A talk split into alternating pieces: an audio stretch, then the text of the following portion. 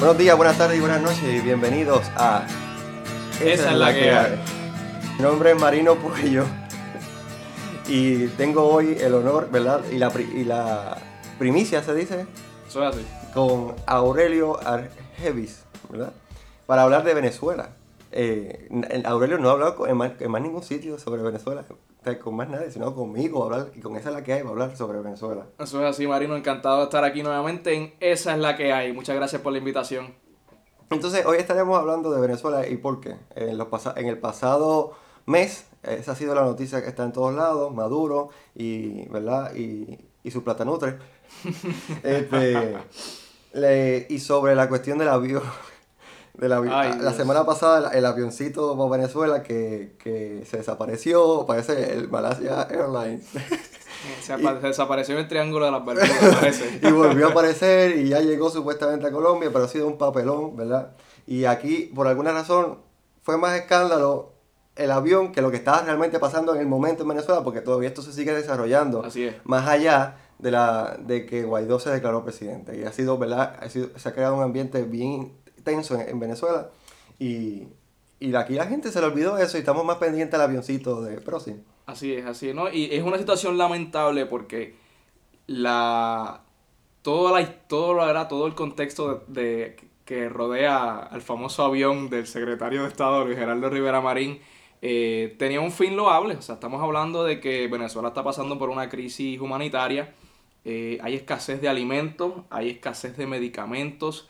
El gobierno está racionando el agua, está racionando el petro- eh, la gasolina. Imagínate, un país petrolero racionando la gasolina. Es el colmo de los colmos. Ajá, ajá. Entonces, eh, obviamente, los- le- el gobierno de Puerto Rico se une al llamado de, de un rescate humanitario y, y la realidad es que la gente, el- el- los puertorriqueños, eh, se desbordaron en, en ayuda y, y- y, eh, eh, fue algo muy bonito, una gesta eh, eh, muy buena para, para con nuestros hermanos venezolanos, pero lamentablemente manchada eh, por, ¿verdad? Por, por unas ínfulas, ¿verdad? De Por- algunas personas. Mala información, en términos de, que, de que se malinformó en todos los sentidos. Y bueno, pero ya el avión llegó a Colombia. Amén. Al fin Sí. llegó a Colombia. pero todavía no ha llegado a Venezuela, porque le había dicho que había llegado, que llegaba a Venezuela, pero eh, wow. Exacto, exacto. Pero la realidad es que llegó a donde tenía que llegar, a donde Ah. todas las ayudas Sí. coordinadas con el gobierno federal de. Estados Unidos han llegado, que ha sido a la ciudad de Cúcuta en Colombia, que es una ciudad fronteriza Donde con está- Venezuela. Esa es la capital ahora mismo de toda la ayuda humanitaria. Porque yo tengo, yo tengo unas amistades, ¿verdad? Saludito- saludos a Alberto y Adelaida, que están en, en, en Cúcuta trabajando, ¿verdad? Eh, con, lo- con la OEA Qué bueno. para las ayudas este, a Venezuela. Y, y sí, ellos me dijeron que el avión tenía que llegar ahí para que esas ayudas, ¿verdad? Este, pasaran a Venezuela y, me, y ellos me, me felicitaron en, en nombre de toda la gente que está allá, por, ¿verdad? En nombre, por- porque Puerto Rico está ayudando, ¿verdad? Pero bueno. ese es el lado positivo. Pero entonces vamos al tema Así es. la gente no sabe lo que está pasando en Venezuela. O sea, inclusive la gente, pero cuando vieron la, el- la notificación de, de que Guaidó se proclamaba presidente, decían que Maduro se desapareció y que tenemos un nuevo presidente de Venezuela. No, no funciona así. Así es. Eh, pero eh, vamos a hablar qué, qué está pasando en Venezuela y empezamos primero qué es Venezuela. Es un país petrolero y es el país, ¿verdad?, con más reservas de petróleo. Así es, mira, Venezuela es uno de los países, o era, lastimosamente, eh, uno de los países más ricos en todo, en todo Sudamérica. Eh, la capital petrolera, como dijo eh, Marino. Eh, Venezuela, eh, ¿verdad? Es, un, eh, tiene un gobierno eh, socialista que se ha encargado de, ¿verdad? De, por decirlo así, y para que la gente lo entienda, de, comprar la, la, la empresa privada para hacerlas empresas de gobierno, entre ellas obviamente, y precisamente porque es un país petrolero, pues logra, eh, tiene lo que es PDVSA, eh, que es la, la, la- una compañía de gobierno, ¿verdad? Para, para refinar el petróleo y demás. Eh, y, y de hecho, eh, es, el PD PDVSA es el mayor exportador de petróleo eh, hacia, los, hacia los Estados Unidos. O sea, estamos hablando que Estados Unidos le compra a PDVSA 42% del petróleo que produce. O sea que, y el segundo comprador es China, tercer comprador es India. O sea que estamos hablando de potencias mundiales, Ajá. las que tienen la oportunidad de, de comprarle petróleo a Venezuela. Y, y vale aclarar también que el sistema socialista que tú estabas mencionando, ¿verdad? Este, en Venezuela empezó con eh, Hugo Chávez, ¿verdad? Hace, hace aproximadamente 20 años empezó esta revolución, como le, llaman, le llamaron ellos, bolivariana, donde el, el fin de toda esta revolución fue, ¿verdad? Bajar los índices de pobreza y que en cierto modo, si tú verificas los índices, bajaron, porque el, el, un país rico, en nuestro sistema capitalista, también nos representa un país rico, nos representa también un país con mucha pobreza. Porque, ¿verdad? La división de, la división de clases. Pero no, no, no, nos vamos por ahí. Solamente quería explicar que, por ejemplo, un ejemplo del proyecto socialista en Venezuela fue el siguiente. Con PDVSA, ellos aumentaron el, la mano de obra, o sea, los empleados, eh, en un, a 115 mil empleados en, la empresa, siendo esta una de las empresas más grandes de toda Latinoamérica. Ellos empezaron, a, a, tomar las empresas privadas, nacionalizarlas, que es el proceso de convertirlas en empresas del gobierno y, y poner a la gente a trabajar, ¿verdad? A, los pobres a trabajar. Eso, eso está bien, pero el problema fue que en Venezuela, en este proceso de 20 años, la gente que eh, empezó a trabajar no significaba que estaban produciendo más. Exacto. Eh, y ahí tenemos, eh, ese es el gran eh, problema y lo que lleva al, a la crisis que tenemos en Venezuela. La gente está trabajando, pero la empresa que donde tú estás trabajando, ¿está produciendo más porque tú estás produciendo más porque tú estás trabajando en ella? Esa es la pregunta. La, el índice de, de pobreza baja al 30% claramente porque hay gente trabajando. Pero también tenemos que incluir a ese índice de la gente que se fue. Exacto. Porque en Venezuela se ha salido y sigue saliendo un montón de por, el cambio social que está pasando en Venezuela y político. Y fíjate, mencionas, mencionas, mencionas que se logra reducir el índice de pobreza eh, a, a 30%, eh, pero fíjate que sigue siendo un número bastante, bastante alto. O sea, que, que a pesar eh, de, de las riquezas y de los, de los atributos que tiene Venezuela como país, y que utilizó obviamente esta revolución socialista a su favor para echar hacia adelante. Todavía le quedó mucho camino por recorrer. Definitivamente. Lo que, pero recuerda que teníamos una pobreza, el país más rico del mundo, Así es. De, de, perdóname, de América, porque tenía el, el, mayor yacimiento de petróleo, tenía una pobreza del 60%. O sea que algo, algo hizo Hugo Chávez. Exacto. Pero el problema es que muere Hugo Chávez en el 2014 y llega Nicolás Maduro. Que ahí todo cambió unas decisiones políticas y económicas que, que le, vamos a mencionar ahora, que pasa, la, pasa el cambio, Venezuela pasa de ser un país de cambio social y político a un país de crisis social y política, que son dos cosas muy diferentes. La crisis, ¿verdad?, es un estado, ¿verdad?, de inestabilidad. Y el cambio político es un cambio, es un proceso de, ¿verdad?, para la redundancia, de modernizar o cambiar, como dice la palabra, a un nuevo sistema de gobierno, que, que ellos, de, de, políticos, que ellos argumentaban que era el socialismo a la, a la Venezuela. Porque siempre, ese es el elemento bien interesante de, de todos los socialismos, siempre tienen un elemento nacional. Así es. Sí, pero no nos vamos por ahí. Vamos a, en el 2014, pues muere Chávez. Y también en el 2014 pasa algo bien interesante. Los precios del petróleo se bajan a la mitad. Estábamos hablando que en el 2014 el petróleo, y, ustedes lo saben, los que, ¿verdad? Este, eh, estaban vivos para esa época, claramente, este, vimos un petróleo bien alto, la gasolina, la gasolina aquí en Puerto Rico estaba bien alta, y de momento, ¡boom!, de un mes para otro, bajó a la mitad. O, sea, el, barril que costaba 100 dólares aproximadamente, bajó a 50 dólares aproximadamente. ¿qué, ¿Qué pasa? Venezuela le cuesta ahora mismo 30 dólares producir un barril con una ganancia de, de 70%, de 70%, de 70% pues le, era factible eh, producir petróleo en, cuando, el, cuando, el, petróleo estaba alto, así. Pero cuando el petróleo baja a 50, ¿cuánto es la ganancia ahí? 20%. 20%.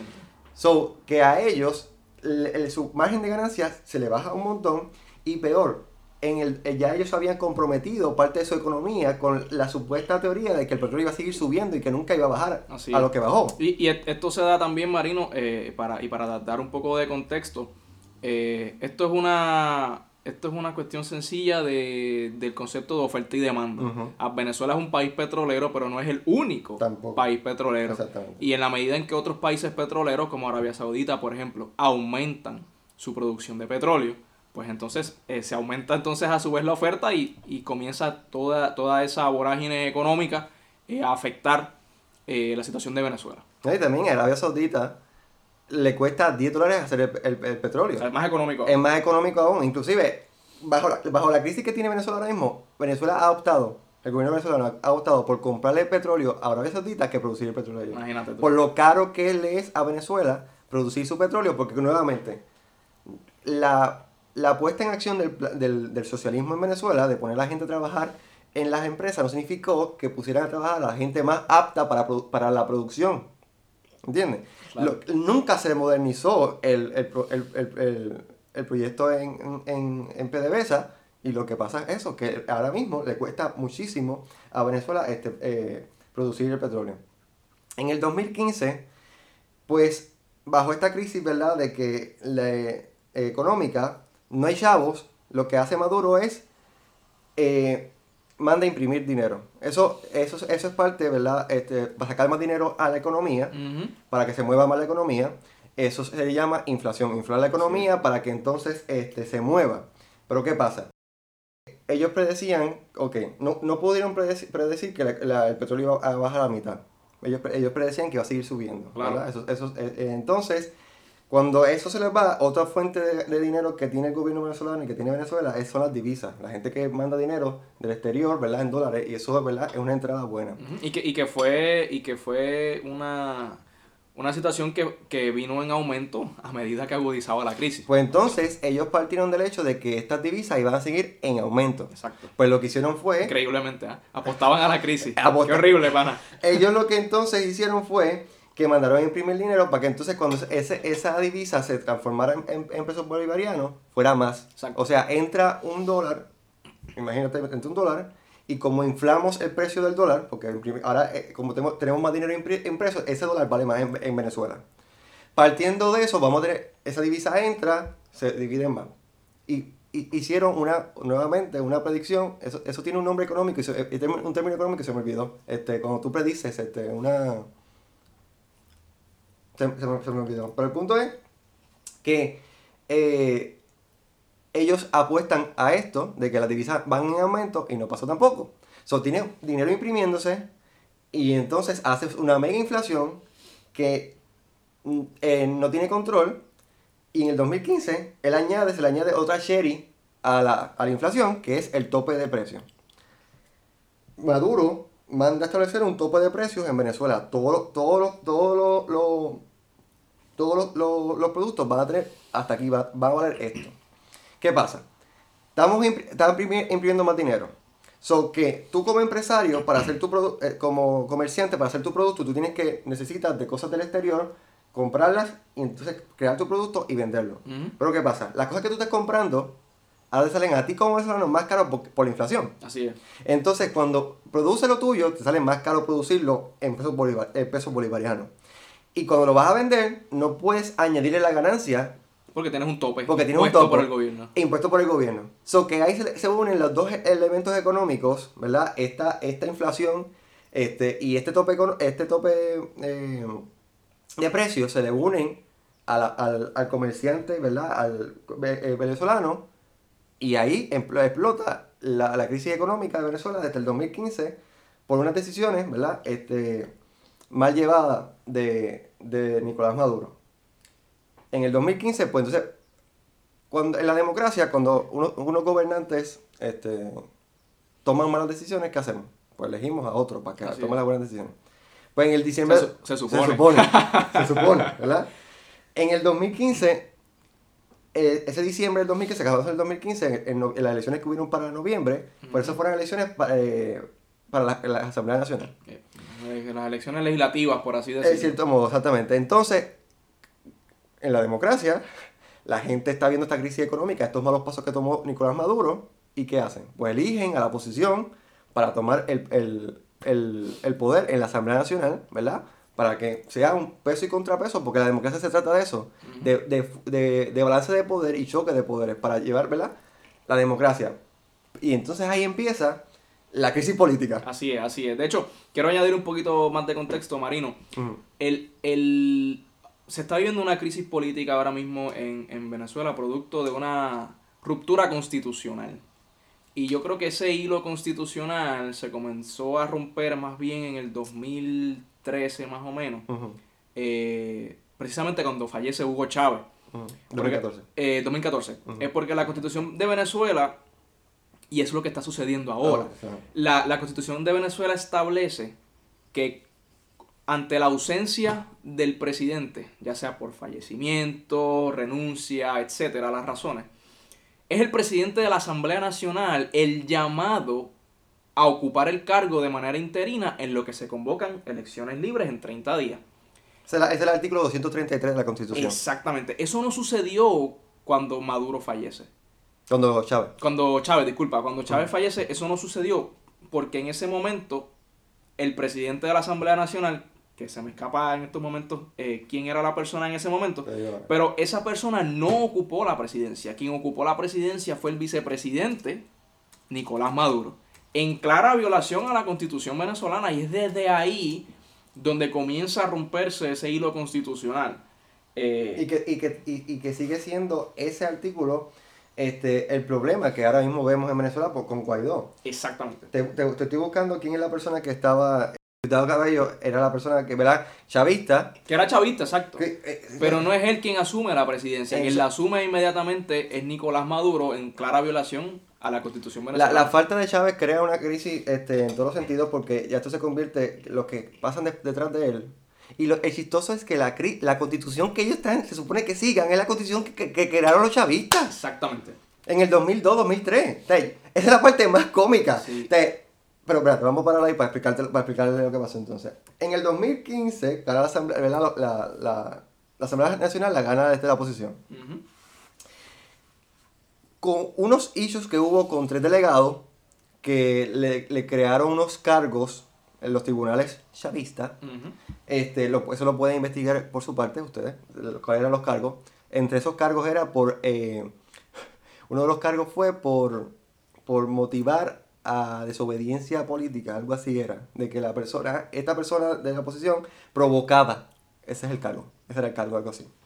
Este, pues, cargos formulados y creados ¿verdad? De, la, de la manga producción de los tribunales de los chavistas, pero entonces, casualmente, esas tres personas que estaban este, siendo eh, Cuestionada. cuestionadas, era lo que le daban la mayoría, la mayoría este, suprema, la mayoría, este, Sí, le daba más de dos terceras la, la amplia mayoría a la oposición para irse por encima del poder del presidente. Así es. Casualmente, entonces, en el 2016, en ese mismo enero del de, el año con- eh, continuo, el Tribunal Supremo, que, eh, que Maduro le, le, le nombró gente cuando entró, también, tenía una composición y cuando entró Maduro, él le añadió gente. Así es. Pues el Tribunal Supremo, que ahora hay cuánta gente en ese tribunal, como, como 20, ve- 20 jueces, algo así. No es un tribunal como el, como el nuestro, ni como el de Estados Unidos. Hay mucha gente en el Tribunal de, de Venezuela. Eh, pues entonces, que ese número varió, cambió porque Maduro lo cambió. Pero entonces, esa, es el tribunal declara este, en desacato la Asamblea Nacional por, no, por juramentar a gente que está, siendo, que está siendo investigada y que tiene unos cargos. Y fíjate lo ilógico de la decisión, Marino y amigos que nos escuchan, que por tres delegados a la Asamblea Nacional, el tribunal declara ilegal a la Asamblea completa. O sea, no tiene sentido no, no- ninguno. no- no sería, porque tú pudieras declararlos a ellos en desacato Claro. y la asamblea que continúe, Que que, los votos de ellos no, no- no tengan valor. Pero no, no es así. La asamblea, la asamblea, el Tribunal Supremo declara completa a la completa asamblea en desacato, que casualidad, la asamblea que, acaba, que acababa de ser este, ganada por la oposición, ¿verdad? Eh, de, en Venezuela. Entonces, en, eso, eso fue un issue en el 2016, yo creo que ustedes lo escucharon, que, que, se estaba, que muchos países del mundo estuvieron este, discutiendo eso sobre el debate, ¿verdad? De si eso era permitido, si había una usurpación de poder, que, que estaba haciendo, se estaba derrumbando la república, pues la república venezolana sería la, la división de los tres poderes, ejecutivo, legislativo y judicial, Exactamente. y en este caso estábamos viendo cómo dos poderes se estaban uniendo en contra de uno. Este, y eso fue un hecho que se siguió ¿verdad? llevando hasta que en el 2017, un año después, Maduro convoca unas elecciones para una asamblea constituyente, porque todo el debate fue que estábamos cuidando la constitución. Pues entonces lo que vamos a hacer, ya que la constitución está en debate, vamos a hacer una constitución nueva, qué cosa. Exactamente. Y entonces, esta Asamblea Nacional Constituyente eh, no es reconocida por la oposición, porque ¿verdad? la oposición dice, no, esa, esa Asamblea Nacional Constituyente que ustedes quieren crear, eh, no, eh, nos está quitando poder a nosotros. para empezar, que, que quien único tiene el poder para convocar a un referéndum de asamblea constituyente es la propia Asamblea Nacional electa por el pueblo. Entonces Maduro nuevamente y utilizando el Tribunal Supremo, que es totalmente chavista, pasa por encima de los poderes de la Asamblea Nacional electa por el pueblo para él convocar su propia Asamblea Constituyente. O sea, nuevamente vemos cómo se rompe el hilo constitucional y se usurpan eh, y ocurre ese choque entre los tres poderes. Y lo que estábamos hablando del Tribunal Supremo, en el paréntesis, en el Tribunal Supremo de Venezuela tiene 32 miembros. Claro, una, de, una ridiculez total. Eh, exactamente. Pero entonces, volviendo a, esto, entonces Maduro convoca una, eh, unas elecciones para, para esta Asamblea Nacional, para que una Asamblea Constituyente es para crear una constitución nueva y, el pueblo elija a esos miembros. Pero ¿qué pasa? La oposición no participa de estas, de estas elecciones. Claro, porque, participar sería refrendar y validar el proceso. Eh, exactamente. Esas elecciones eh, se dieron en, el, en, en julio. La participación fue de un 41% electoral. O sea, ahí nos estamos dando cuenta que el, 41% del electorado puede ser, era chavista. Puede, puede ser. Quizá, en, un, quizá un 5 o 10% era la oposición que intentó hacer algo, pero no. hay una mayoría aquí. Eh, un 40 y pico por ciento eh, de la fuerza chavista, se puede decir, para el 2017. Se crea la Asamblea Nacional Constituyente, adivina que la mayoría son todos chavistas, 300 y pico de, 300 y pico de, de miembros que haciendo una asamblea más grande que la asamblea, que la asamblea este, que la asamblea que ya estaba en Venezuela. Se, ahora, entonces, en este momento vemos que hay, en cierto modo, dos legislaturas en Venezuela. Al año siguiente, en enero del 2018, la Asamblea Nacional Constituyente convoca unas elecciones presidenciales de la Manga Production. Durante, durante, se supone que tú vas a hacer una constitución nueva, no es que tú vas a hacer legislación. Exacto. Y esa asamblea lo que estuvo haciendo fue legislaciones y convocó por legislación de una asamblea constituyente, no se supone que haga eso. Que no tiene sentido alguno, o sea, yo quiero que, ¿verdad? que nuestros amigos entiendan que todas, o sea, una asamblea constituyente, como muy, dijo, muy bien dijo Marino, no tiene poder de legislar nada. Quien único puede legislar es la Asamblea Nacional electa por el pueblo, que fue la asamblea que, el gobierno de Maduro declaró ilegítima. nuevamente, en, totalmente de manera inconstitucional. Exactamente. Nuevamente la constitución que crearon los chavistas. Exacto. Eh, que crearon ellos mismos. Entonces, eh, esas elecciones se fueron convocadas la oposición dice no vamos a participar en estas elecciones porque nosotros no creemos en esta, en esta asamblea constituyente. En mayo del 2018 las elecciones presidenciales se dan, la participación fue de un 46% porque hubo candidatos de oposición, entre comillas. Ahí subió la... la ahí Lo que pasa es que también, fíjate, quiero hacer un paréntesis ahí, eh, uno de los, para mí, uno de, la, de, la, de las situaciones que le ha hecho difícil a la oposición o que le ha alargado este proceso a la oposición es que han tenido diferencias de criterios sobre cómo llevar la lucha. O sea, han habido... Y para este momento fue uno de esas... De exacto, han habido momentos como este, neurálgicos, en, en Asamblea Constituyente, participación en las elecciones presidenciales, donde la oposición política ha estado dividida. Unos piensan que siempre hay que participar, no matter what.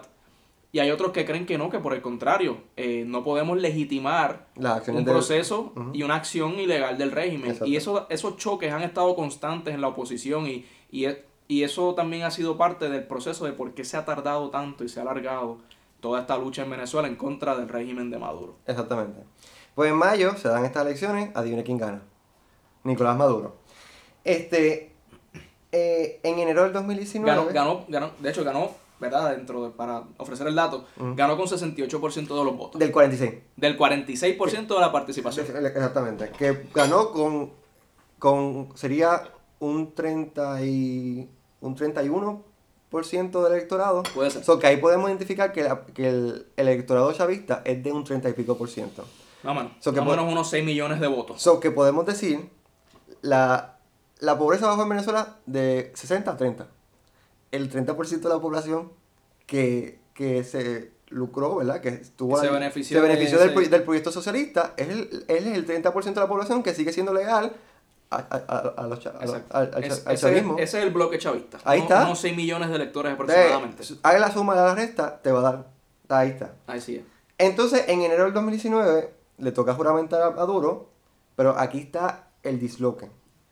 el artículo 231 de la Constitución chavista dice que el presidente electo tiene que juramentar ante la Asamblea Nacional, Nacional. no la constituyente, no ante el Tribunal Supremo, sino ante la Asamblea Nacional. Pero como el presidente y los chavistas no reconocen a la Asamblea Nacional, Nuevamente, Asamblea Nacional electa Eh. libremente y mayoritariamente por el pueblo en las elecciones del 2015, eh, si no me equivoco. Eh, sí, 2015.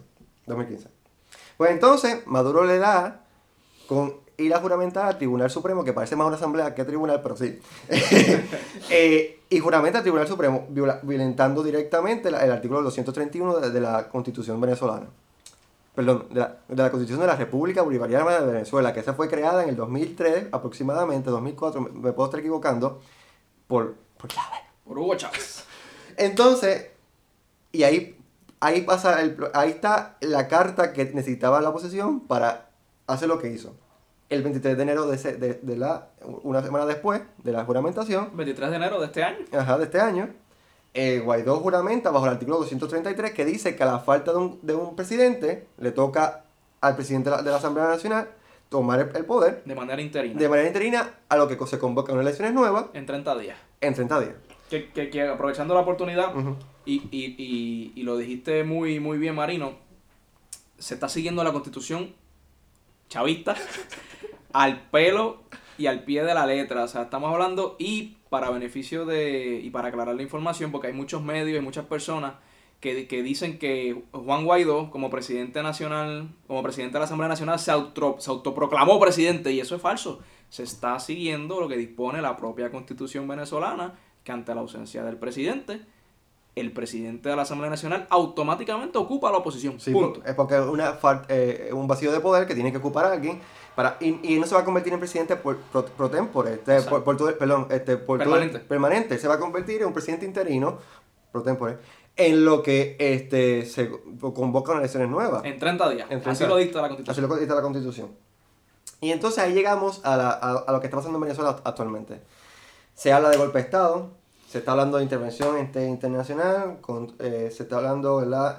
Eh, de quién tiene más control del ejército, ¿verdad? Y lo que hemos estado hablando nosotros sobre el debate de la, de la- de la Constitución. Pues mira, golpe de Estado, no. Me parece que no es correcto llamarlo golpe de Estado, eh, porque eso es un concepto donde en la inmensa mayoría de los casos eh, está envuelto una revuelta militar, un alzamiento a las armas para tomar control del poder, y eso no ha sucedido en Venezuela. Exacto, un golpe de Estado, perdón. Un golpe de Estado tiende a ser un, una- un levantamiento de gente dentro del mismo, del mismo gobierno que tiene poder. Exactamente. La Asamblea Nacional, si lo vamos por, este- por lo que está pasando, no tiene poder porque le- los chavitos le quitaron poder. Eso que tú me estás hablando de poder. No hay un golpe de Estado. Y hemos visto, eh, lastimosamente, cómo el alto mando militar de Venezuela ha jurado lealtad a, a Nicolás Maduro. O sea que el golpe de Estado no es el concepto correcto para identificarlo.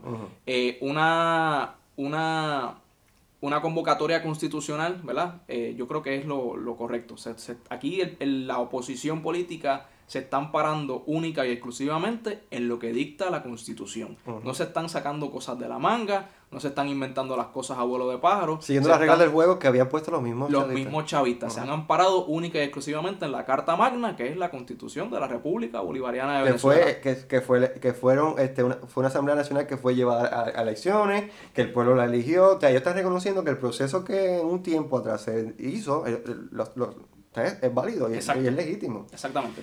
Y en términos, en términos de intervención internacional, ah, hemos- vimos de primera que varios países, ¿verdad?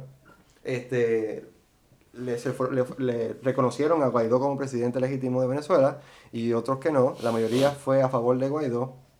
Y, Eh. y vo- y volvemos, est- estas, estos reconocimientos de la, presi- de la presidencia interina de Guaidó por parte de los actores internacionales se debe a que ya desde el 2018 muchos de estos países eh, habían eh, no habían reconocido la elección De- de Maduro, de Maduro, sí. eh, como presidente entendían que era una elección ilegítima, que no, que no era una elección eh, válida. Eh, de hecho, proceso eleccionario donde el Tribunal Supremo de Venezuela declaró a varios partidos de Venezuela, sobre todo partidos de la oposición, eh, los, declaró, eh, los, de- los declaró ilegales, Ilegales. los declaró terroristas y no los permitió participar. del proceso. O sea que, eh, y por eso es que muchos países internacionales desde ese entonces ya no reconocían la legitimidad del gobierno de Maduro. Exacto. Y el, el, los, últimos, el, los últimos países eh, que han estado debatiendo esto sobre es la Unión Europea, que, que, la Unión Europea le dio un ultimátum hace una semana atrás, eh, específicamente España, le dio un ultimátum de, de, que, de, que, de que Maduro declarara unas una elecciones y que si no hacía eso iban a, iban a reconocer a Guaidó y efectivamente Maduro no ha convocado unas elecciones, no lo ha descartado, porque no ha dicho yo no voy a convocar ninguna elección, porque esas palabras no han salido de su boca en todas las entrevistas que hemos visto. Así es. Eh, pero este, eh, ya la, España y algunos miembros de la Unión Europea, independientemente, han reconocido ¿verdad? a Juan Guaidó como presidente legítimo para que se lleve a Venezuela a unas elecciones ¿verdad? por un nuevo presidente. Así, los últimos países europeos en, en, reconocer a Guaidó, eh, por dar un ejemplo, fueron Alemania, Austria, eh, Francia, Italia.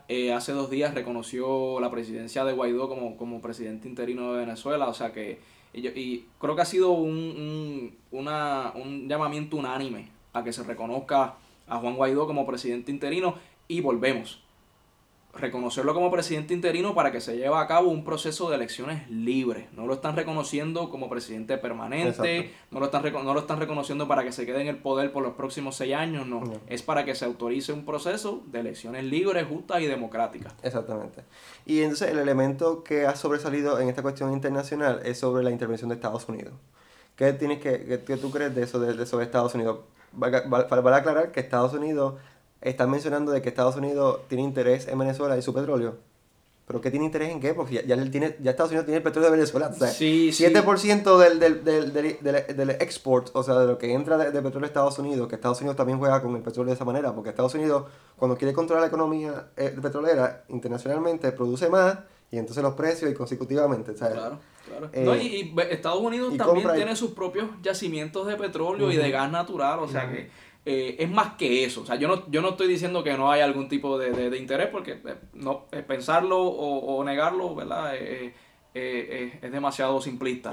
Pero que sea el interés primordial, no. yo creo que hay un interés genuino de la comunidad internacional que incluye a Estados Unidos como potencia mundial de abrir un espacio democrático y, y sobre todo porque la, la, la gigantesca emigración de venezolanos a diferentes partes del mundo, incluyendo Estados Unidos, pues obviamente es una, es una, es una problemática por lo masiva que es. Los miles que se van diariamente hacia Colombia. Y eso va, a aclarar eso bien, que es bien bonito. El, el, gobierno colombiano, independientemente si es la izquierda o la derecha en Colombia, o sea, dos, dos bandos ¿verdad? opositores, han recibido de buena, de buena manera a, los inmigrantes, ¿verdad? Este, venezolanos. Eso ha sido, eso ha sido algo de, digno de admiración. Este, y la, en, la, en, la, en la frontera los reciben, ¿verdad? Con alimentos. La gente, en la, eh, los, residentes de la frontera, eh, cerca de la frontera, le dan este alojamiento en, en lo que es un, un proyecto, se ha visto en, Colombia, un proyecto hermoso con, la, con los inmigrantes venezolanos. Así es. No, y, y, yo creo que también ha sido un, un llamamiento de los aliados de Estados Unidos en Sudamérica eh, de, precisamente eso mismo, de, pedirle asistencia a los Estados Unidos para que ocurra este, esta transición política y democrática en Venezuela porque está desestabilizando a la región eh, completa y, puede seguir escalando. O sea, Venezuela está viviendo una crisis ahora mismo, pero puede empeorar eh, a unos niveles catastróficos si no se decide intervenir inmediatamente en términos de, ¿verdad? Yendo un poquito más directo y, más al grano a lo que es la intervención, pues intervención todavía no se ha dado. Eh, hasta ahora han habido muchas presiones eh, para que el gobierno de Venezuela, o más bien el gobierno usurpador de Nicolás Maduro, eh, cese y desista. Eh, han habido unos, unos congelamientos de fondos, unas sanciones, pero han sido sanciones directamente y exclusivamente a esos líderes políticos que están usurpando el poder. ¿Qué, qué, casualidad que no tienen los chavos en Venezuela? ¿Por qué no tienen los chavos en Venezuela? no, tienen los chavos en Estados Unidos, en Europa. Ah, eh, y de hecho, eh, hay, hay, muchos líderes del, del, régimen de Nicolás Maduro eh, que viajan constantemente a todos estos países, incluyendo Estados Unidos, a darse la vida de ricos con el dinero. Tienen, propiedades. Que tienen propiedades y precisamente ese, ese, es el tipo de, de, de sanción y bloqueo que se ha levantado en contra de esos líderes de Venezuela. No ha sido no ha sido un ataque ni una ni unas sanciones en contra de Venezuela ni de su pueblo, ha sido directamente y exclusivamente a esos líderes políticos que están usurpando el poder. No, y la semana pasada vimos este esta semana vimos a Iván Duque reunido con Donald Trump, de que eso avala el, lo que... El nuevo presidente de Colombia. El, nuevo presidente de Colombia reunido con Donald Trump, que eso lo que estamos hablando es que de que Iván Duque está, en cierto modo, pidiendo una asistencia a Estados Unidos para, la, para la cuestión esta, que es los inmigrantes entrando a Venezuela. Que eh, los inmigrantes venezolanos entrando a Colombia. O sea, que ese es todo el, el, el, el, debate. Y el grupo de Lima, ¿verdad? Que es el grupo de estos países que están a favor de, de, de, de, Juan Guaidó, que es el grupo ¿verdad? de los países que están con Guaidó, pues eso es lo que están discutiendo, la, la cuestión del, del, del, grupo, de la crisis humanitaria que, que, que, Maduro no quiere reconocer. Eh, Maduro reconoce en una entrevista en, en, en televisión española dijo que en Venezuela no hay, una, no hay crisis humanitaria, pero si hay crisis económica y, y si hay crisis política, si hay crisis este, eh, religiosa, si hay crisis de todo, pero no hay crisis humanitaria. No, mira, y, parte ¿verdad? De, de, del ridículo y de lo ilógico del, del régimen, eh, y yo me imagino que, que nuestros amigos Radio Escucha eh, lo han podido ver en las redes sociales, es la manera. Podcast, escuchan. En los podcasts. Pero no, estamos en radio escucha, estamos en podcast. nuestros amigos en el podcast que nos escuchan, eh, estoy seguro que han visto las imágenes de la manera en que el régimen ha bloqueado la frontera con Colombia, impidiendo la entrada de ayuda humanitaria. En estos días salió la vicepresidenta de Maduro a decir que era que estaban bloqueando la ayuda porque esa ayuda venía con veneno y con cancerígenos de parte de los Estados Unidos para envenenar el pueblo venezolano. O sea, unas ridiculeces que no se sostienen. Y obviamente lo que demuestra es la desesperación que tiene el régimen porque sabe que los días están contados. Eh, y, mi, mi, mi, mi, deseo, y full disclosure, ¿verdad? Eh, yo tengo familia en Venezuela, mi papá es venezolano. Eh, mi deseo es que se pueda dar una transición por la vía democrática y por la vía pacífica. yo creo que las presiones están funcionando. no veo en el futuro cercano una intervención militar. Yo creo que sería detrimental y yo creo que ni la oposición política la desea. Eh, no, me parece que tampoco la, la descartan, ¿verdad? Porque la situación puede tornarse, eh, puede tornarse gris muy rápido. Eh, pero no me parece que sea la intención inicial. de hecho, en los Estados Unidos se ha estado dialogando con los líderes congresionales y la mayoría lo descarta por el momento. O sea, no es la intención que un ejército se meta en Venezuela. Ese es el cuco que quiere vender Maduro, pero no es el. Claro. Porque siempre lo ha vendido. E-, este tipo de, de, gobernantes crean sus enemigos. Exacto. De hecho, quien único ha estado haciendo o, o, aparentemente eh, vendiendo maniobras militares todas estas últimas dos semanas ha sido Nicolás Maduro. Tú entras a sus redes sociales y siempre son videos de los militares haciendo un show, de los militares venezolanos. O sea que el único que está cucando con eso, como dice Maduro, Maduro eh, Marino, es el propio Maduro. no, y, y, inclusive al mando a, a, la, población. Pues, se, él, ha estado hablando de, se estado hablando de que él está armando a, a gente de, del pueblo. Sí, hay, creando una, ¿cómo se llama? hay una milicia. Una milicia. Hay una milicia civil. De hecho, han, salido a, relucir en las redes sociales, sobre todo en Twitter, eh, unos, unos videos bien impresionantes eh, donde se ha visto al ejército de Venezuela reclutar deambulantes para esa milicia civil. O sea, el, el, colmo de la desfachatez, tú sabes, hay una crisis humanitaria, hay suministros en la frontera, pero no, vamos a, vamos a reclutar a esta gente que no tiene casa, que no tiene techo, que no tiene comida para meterlos en la milicia. es, una, es una cosa impresionante. Y, y ahora algo más que mencionar porque... Mira, no. Creo que esa es la que hay. Yo creo que esa es la que hay. Yo espero que esto haya sido de gran utilidad para nuestros amigos eh, que nos escuchan en este podcast. Eh, como dijo Marino, es, la, es la primera es la primera oportunidad que tengo de dialogar sobre la crisis en Venezuela. Como dije ahorita, full disclosure, mi papá es venezolano, tengo familia allá. Mis mayores deseos eh, eh, de que ocurra una transición democrática, pacífica. El pueblo la aclama, el pueblo la necesita y yo creo que es lo mejor para la región. Exactamente. Así que esa es la que hay. Esa es la que hay. Este, nuestras oraciones están con el pueblo venezolano. Amén. Y nos vemos. Esa es la que hay.